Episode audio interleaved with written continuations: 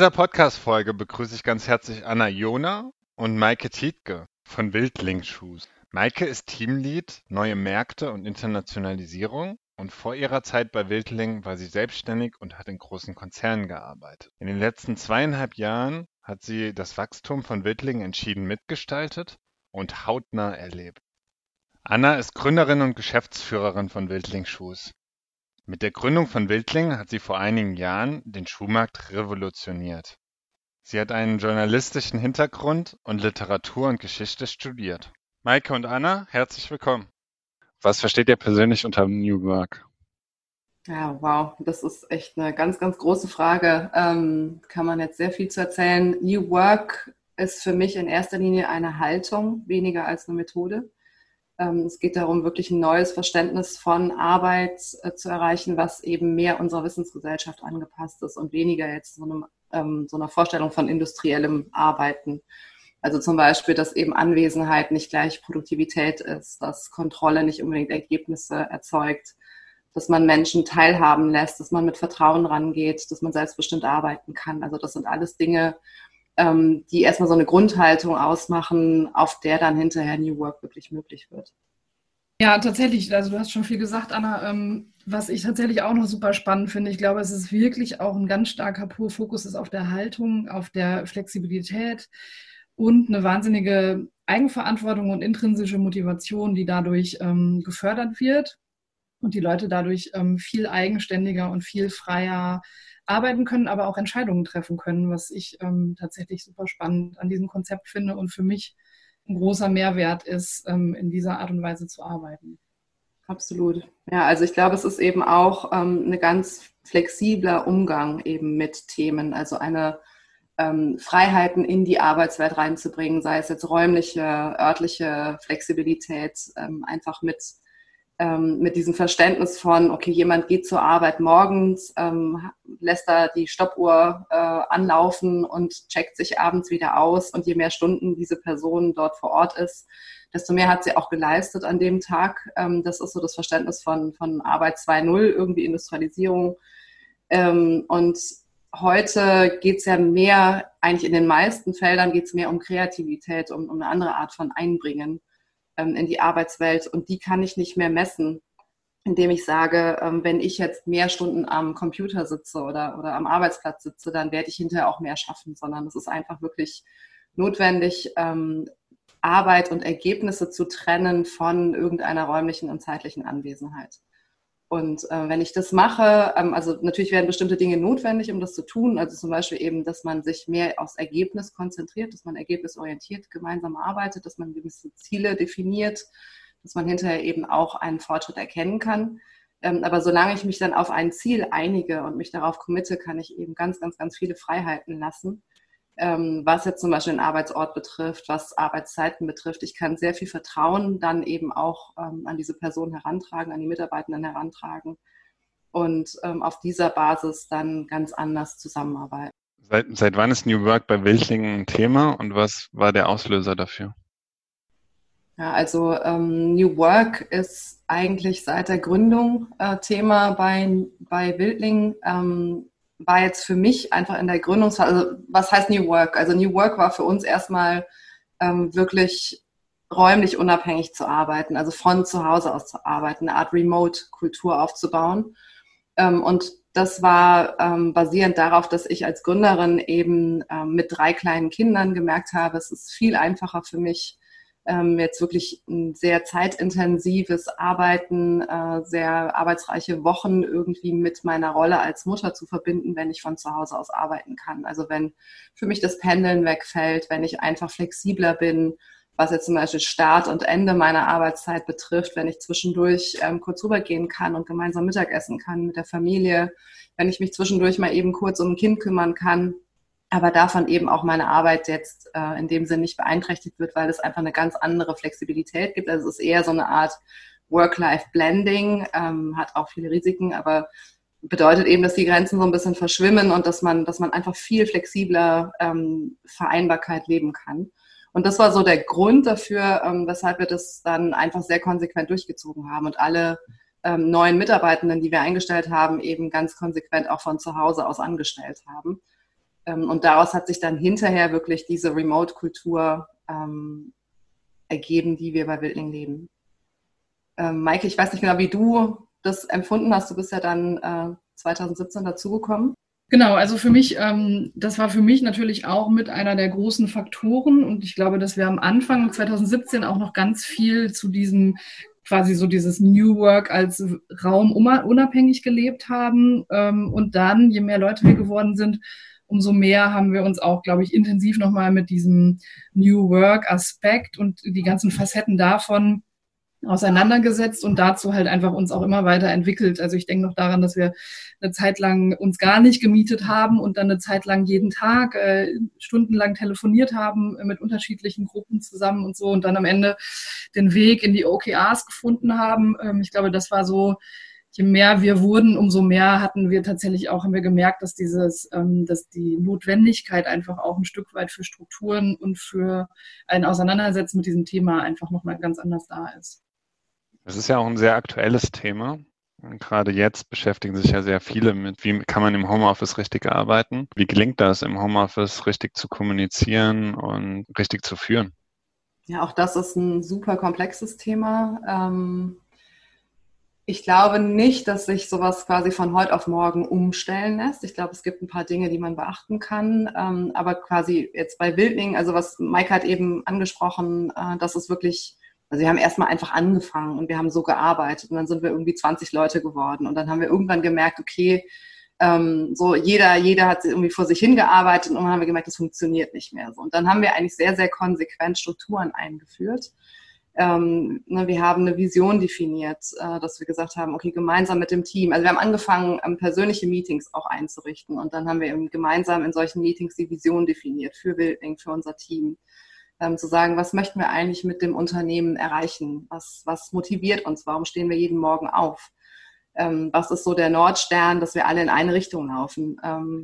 Was sind die Werte für Wildling? Das sind so unsere Leitplanken, die uns auch helfen, gerade jetzt in komplexen Situationen eben die richtigen Entscheidungen zu treffen. Worauf wollen wir Wert legen? Was ist uns, ähm, ne, was ist uns wirklich wichtig? Ähm, so, also dann einfach so einen Rahmen zu, zu definieren, innerhalb dessen man gemeinsam agieren kann. Also quasi diesen Nordstern, die Vision, die Werte als Leitplanken. Und dann haben wir ähm, als Managementsystem die OKR-Struktur ähm, für uns erkannt. Ähm, das sehe ich auch häufig gerade im Kontext von New Work, dass eben solche oder ähnliche Managementstrukturen ähm, sehr viel Sinn machen in Kombination. Es geht im Prinzip darum, also sei es jetzt Scrum oder OKRs ähm, oder vielleicht auch noch andere Methoden, die ich jetzt nicht kenne, es geht im Prinzip darum, dass man Ziele definiert, also für unterschiedliche Zeiten. Also im OKR-Rhythmus sind es halt dann pro Quartal fünf Unternehmensziele, die hinterher runtergebrochen werden, sodass jeder und jedem Unternehmen weiß, wo es hingehen soll. Es schafft Transparenz, ähm, es schafft Klarheit, es schafft ein Commitment auf gemeinsame Ziele.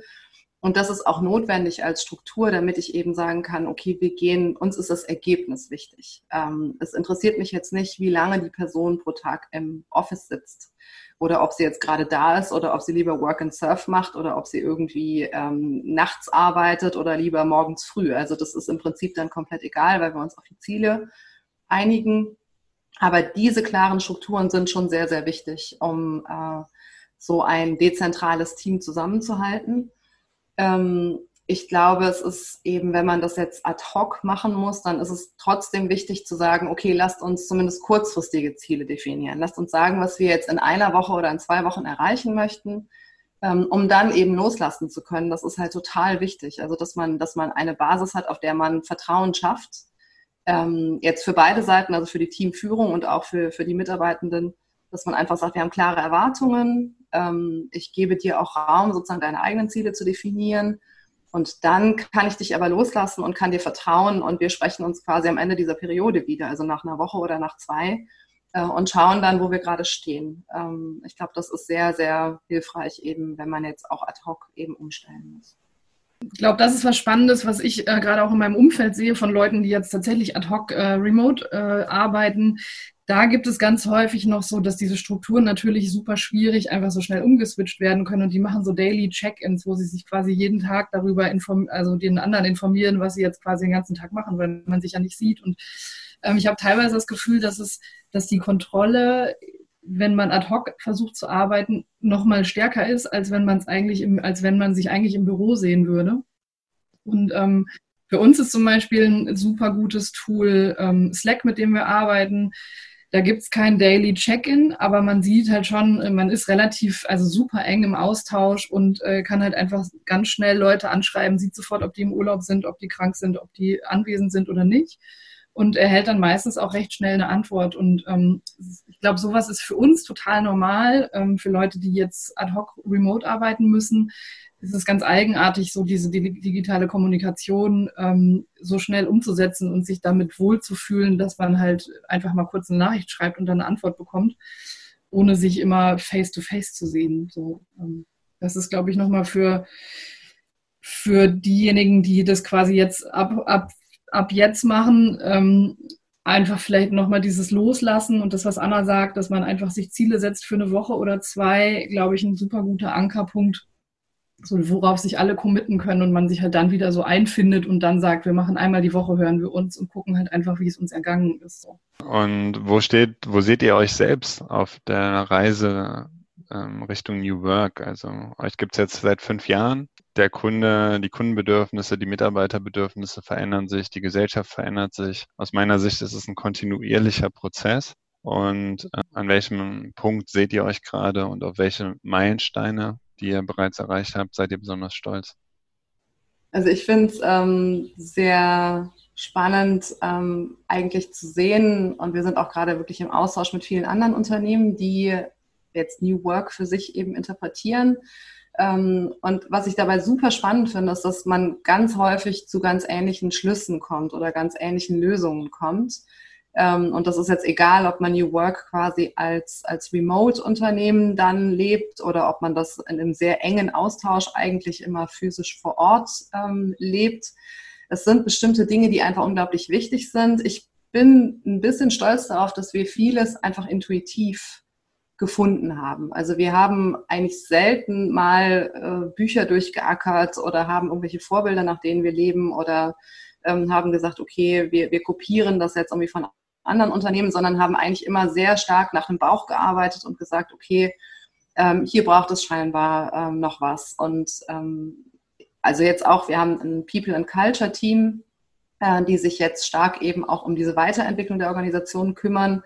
Und auch da entstehen jetzt wahnsinnig wichtige ähm, Ideen und Formate, die das ganze Unternehmen dann formen. Ähm, also was wir eben, ne, was wir jetzt an, an, im Sinne von Meilensteinen eben gemacht haben, war wie eben so ein bisschen angerissen. Wir haben eben erstmal angefangen, Strukturen aufzubauen. Also wir haben eine Vision definiert, wir haben Werte definiert. Ähm, wir haben eine Managementstruktur gefunden, die uns diese Unternehmensstrategie eben in gewisse, ja, also Quartalssprints herunterbricht, sodass wir Ziele haben, auf die wir uns gemeinsam committen können. Ähm, wir haben von dieser Vision und Werten ähm, Team-Commitments abgeleitet. Also das waren dann Workshops, die unser People and Culture Team organisiert hat, zu sagen, okay, ne, das ist die Vision, das sind die Werte, die wir gemeinsam alle definiert haben. Aber was genau bedeutet das eigentlich für eure tägliche Arbeit? Ähm, also was, was steckt da drin und worauf möchte man irgendwie achten? Ähm, wir sind dabei, Rollenworkshops ähm, zu, auszurollen ins ganze Team, weil es eben äh, wichtig ist, dass, also es ist eben wichtig, so viel wie möglich Klarheit zu haben. Also was ist genau meine Rolle im Team? Was ist die Rolle einer Teamleitung? Was ist die Rolle eines Spezialisten, einer Spezialistin in einem bestimmten Bereich? Ähm, was sind die Erwartungen? Auch gegenseitig untereinander. Ähm, also einfach da Klarheit zu schaffen.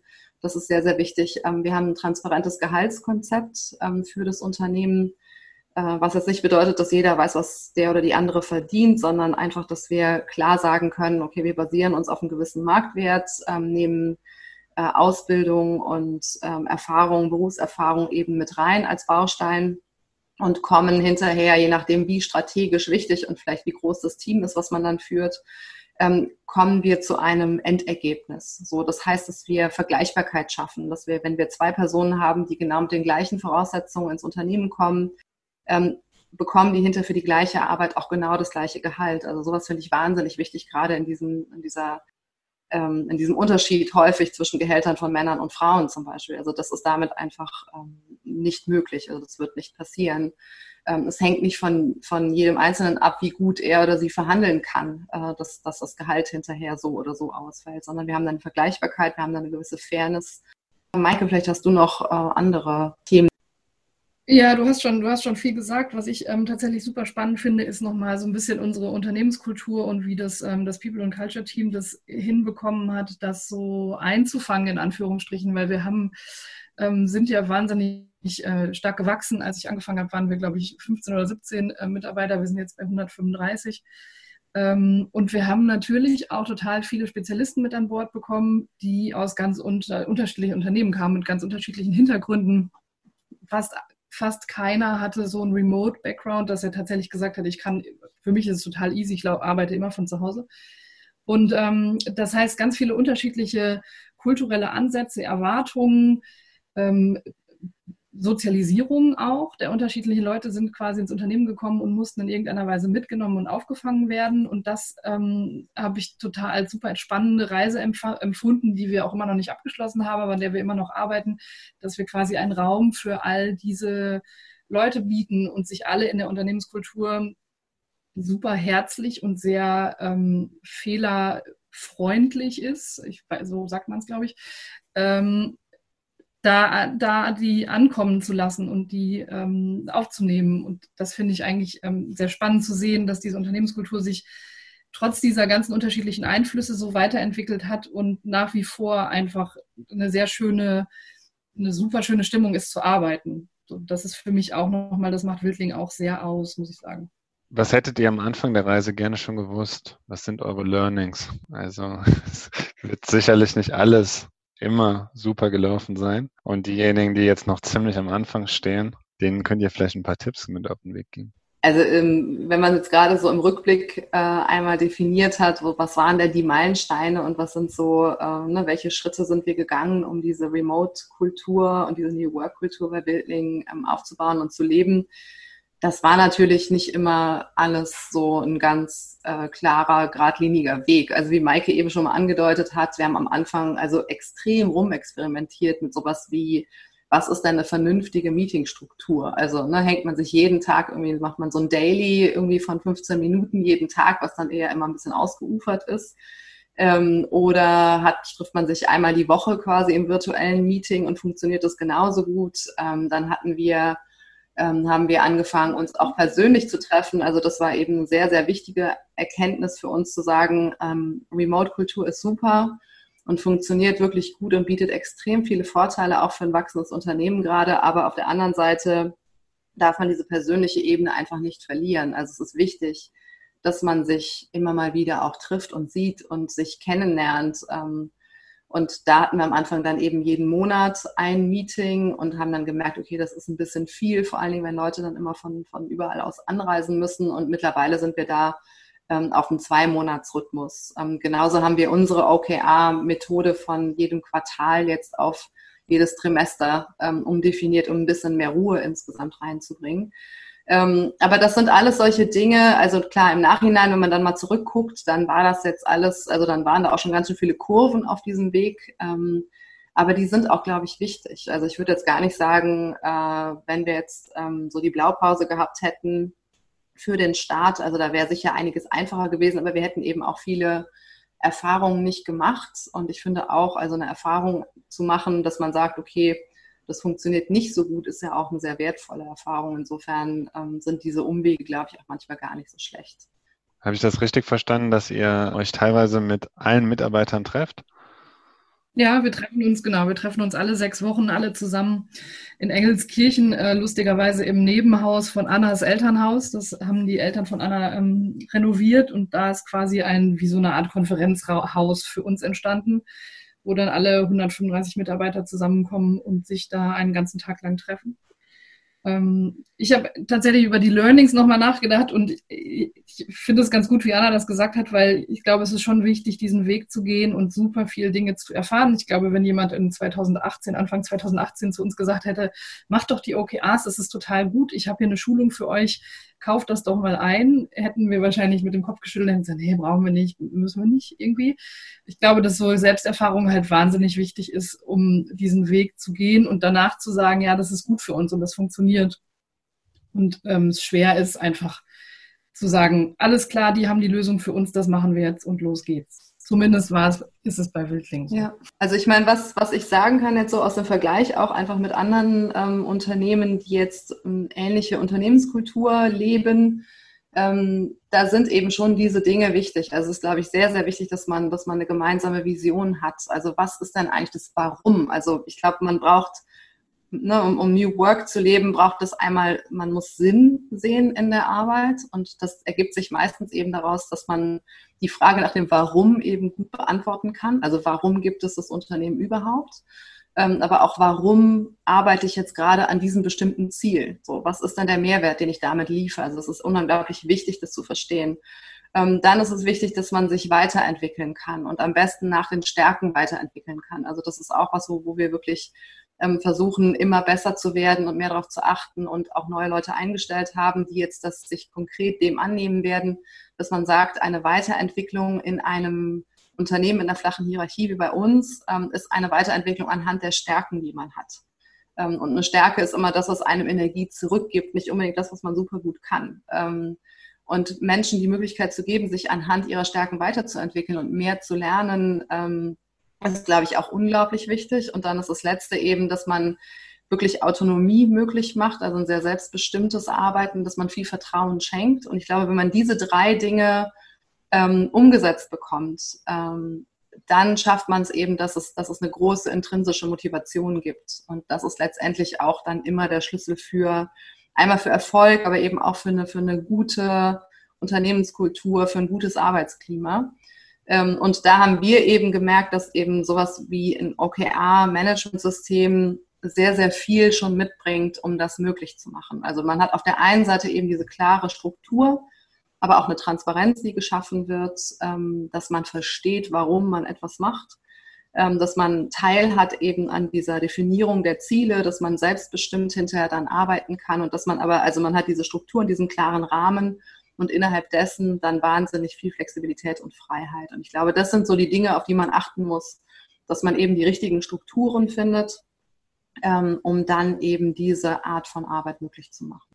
Anna und Maike, womit beschäftigt ihr euch gerade und was steht als nächstes bei euch an? Ja, bei uns ist natürlich gerade auch ähm, ein bisschen die Beschäftigung mit der aktuellen Krise äh, im Zentrum unserer Aktivitäten. Also wir haben schon gemerkt, äh, dass es eben ähm, also, dass die Krise uns auch betrifft, obwohl wir jetzt zum Beispiel das Team ja komplett schon äh, im Homeoffice sitzen haben und obwohl wir auch als Online-Shop ähm, generell eben weiterarbeiten können. Ähm, aber das betrifft uns natürlich auch an, an ganz vielen verschiedenen Ecken und Enden. Einmal, ähm, was jetzt zum Beispiel Lieferengpässe und, und Fabrikschließungen in Portugal betrifft ähm, was einen Rückgang von Umsätzen betrifft, einfach weil natürlich die Menschen jetzt ähm, auch, also einmal natürlich zum Teil andere Sorgen haben und andererseits auch äh, jetzt schon betroffen sind eben von, von ähm, fehlenden Einkommen und so weiter. Ähm, das heißt, wir mussten jetzt als Unternehmen, was eben ohne Investoren relativ stark gewachsen ist und was immer quasi all das Geld wieder in neues Wachstum, also in den Aufbau des Teams, in den Aufbau und eine Verbesserung unserer Produkte ähm, gesteckt hat. Ähm, wir haben natürlich wenig Reserven, äh, was, was sowas betrifft und ähm, mussten jetzt schon sehr hart rechnen, also wirklich uns anschauen, eben was sind das für Szenarien, was kann man erwarten, was muss man erwarten. Also natürlich total schwierige Situation aktuell, weil eigentlich keiner weiß, was, was kommt und wie es sich entwickeln wird. Ähm, und mussten eben schauen, dass wir Kosten reduzieren, wo wir können, ähm, ohne das Team anzugehen. Das war uns ein großer Wunsch, eben das Team so lang und so gut wie möglich zu schützen. Und jetzt dann eben auch Unterstützung zum Beispiel von, von den Banken zu organisieren, um jetzt erstmal so für, ähm, für das Jahr, was jetzt kommt, äh, einigermaßen gut aufgestellt zu sein, selbst wenn es jetzt wirklich noch drastisch sich verschlechtern wird, die Situation. Also das war ein großer, großer Fokus in den letzten Wochen und natürlich ein völlig anderer, als wir eigentlich gehabt haben. Also wir sind äh, wie gesagt, als Unternehmen stark im Wachstum gewesen. Es gab viel Fokus auf Teamaufbau und auf ähm, Produktentwicklung und Weiterentwicklung, auf ähm, viel mittlerweile, und da war ich irgendwie sehr, sehr glücklich drüber, eben auch auf CSR-Themen, ähm, Nachhaltigkeit, äh, auch ein Engagement jetzt über, über eine reine ähm, interne Optimierung hinaus. Also natürlich ne, geht es darum, die, die Lieferkette so nachhaltig wie möglich zu gestalten, ähm, Materialien selbst zu entwickeln, äh, wo wir sagen können, die sind noch besser als das, was es am Markt gibt, noch nachhaltiger. Ähm, aber darüber hinaus sich wirklich auch aktiv zu engagieren. Also wir haben einen Teil eben unserer, unserer Profite letztes Jahr gespendet für bestimmte Umweltprojekte und das wollten wir eigentlich ausweiten, auch unser ähm, wirklich aktives Engagement, also dass man ähm, Teamzeit zum Beispiel zur Verfügung stellt, um bestimmte Umweltprojekte hier in Deutschland quasi aktiv mit zu begleiten.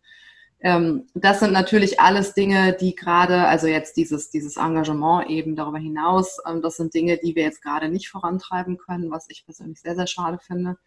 Ähm, aber wir bleiben natürlich dabei, irgendwie die Lieferkette jetzt äh, weiterhin nachhaltig zu gestalten. Also das sind gerade eben jetzt ja, Dinge, die wir im Fokus für die, für die Strategie für die nächsten Monate eben jetzt doch nochmal ein bisschen adjustieren mussten. Aber man kann weiter Schuhe bei euch bestellen. Ja, also wir sind natürlich, ähm, also wir, wir sind in einer aktuell ganz guten Situation. Einmal, dass wir ähm, unsere Schuhe für diese diesjährige, also für die äh, Frühling-Sommer-Saison schon im Warenlager haben im Prinzip, den Großteil, ähm, sodass wir jetzt erstmal lieferfähig sind und ähm, auch für Herbst, Winter jetzt schon anfangen zu produzieren ähm, sodass wir auch da eine gewisse Menge an Ware haben werden. Ähm, wir schauen darauf, dass wir intern wirklich ähm, all unsere ähm, Bereiche am Laufen halten. Also wir haben zum Beispiel im Lager einen Schichtdienst eingeführt ähm, und arbeiten da mit dem Gesundheitsamt zusammen, dass wir eben sagen können, okay, wenn die nach den und den äh, Vorgaben arbeiten, eben zum Beispiel auch einen Mindestabstand halten untereinander und so weiter, dann wird das Lager auch weiterlaufen können das sind eben auch Dinge, also einmal da die Mitarbeitenden zu schützen und andererseits eben einen laufenden Betrieb sicherzustellen. Ähm, wir haben sehr, sehr viel mit unseren Lieferanten und Produzenten gesprochen. Sehr, wir haben da auch sehr enge Beziehungen aufgebaut, um jetzt eben zu gucken, dass wir einerseits Kosten reduzieren können, andererseits die auch nicht vor die Wand fahren. Also das ist auch eben sehr, sehr wichtig, dass man jetzt da nicht aus Panik oder so ähm, andere dann irgendwie mit reinreißt. Also dass man da irgendwie eine Balance hält. Und wir haben eben sehr, sehr ähm, offen auch mit dem Team gesprochen, weil ich es sehr wichtig finde, dass man da wirklich transparent äh, miteinander umgeht und eben erklärt, was gerade Sache ist, das alles auch nachvollziehen können.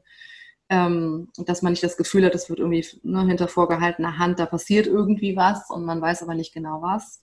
Also da wirklich auch alle mitzunehmen und zu erklären, wo wir gerade stehen und wie es aussieht und welche Szenarien wir berechnet haben um jetzt auch dann neue Fokuspunkte setzen zu können im Team. Also wir haben zum Beispiel unsere Ziele, die wir jetzt für das Trimester hatten, ähm, überarbeitet und gesagt, okay, da müssen wir jetzt gerade einen Fokus drauf legen. Äh, vielleicht sind größere strategische Themen gerade nicht, ähm, nicht im Fokus und dafür äh, machen wir jetzt gerade an anderer Stelle einfach mehr. Und dann haben wir natürlich die, die Offline-Standorte mussten wir schließen, also unseren Showroom in, in Köln, in Berlin und unseren Lagerstore in Engelskirchen mussten wir schließen. Da sind jetzt zehn Personen, die quasi ihrer äh, normalen Arbeit so nicht nachgehen können. Die stehen jetzt aber dem restlichen Team zur Verfügung, wo jetzt zum Beispiel Menschen ähm, schlechter arbeiten können oder nicht die normale Zeit einbringen können, weil sie zum Beispiel die Kinder zu Hause haben und die auch mit betreuen müssen. Also da einfach als Flexibilität zu zeigen untereinander ähm, sich einzubringen mit Kapazitäten, die man hat. Ähm, das war jetzt auch eine wichtige, wichtige Vorgehensweise im Team untereinander. Also Ehrlichkeit, offene Transparenz, partnerschaftlicher Umgang auch mit Lieferanten und mit Mitarbeitern. Das sind eure Rezepte, um auch mal so eine Zeit gut zu überstehen und danach wieder die vielen Ideen und äh, neuen Perspektiven um, umzusetzen. Christian, du hast es ganz gut zusammengefasst. Es ist tatsächlich ein weiteres Leben unserer Werte. Also für uns sind Werte schon sehr wichtig, nach denen wir halt einfach leben. Und einer unserer Werte ist, dass wir rausgehen und inspirieren möchten und Leute ähm, teilhaben möchten an unserer Geschichte und die so ein bisschen mitnehmen möchten. Und deswegen machen wir recht viele Speaker-Events, ähm, sind bei Podcasts dabei, ganz unterschiedlicher Natur. Und unter anderem werde ich auch auf der Top Service Akademie 2020 sein und nochmal weitere Einblicke in unser Tun geben und äh, für diejenigen, die es interessiert, noch mehr zu OKRs erzählen und ähm, würde mich freuen, den oder diejenigen da zu sehen.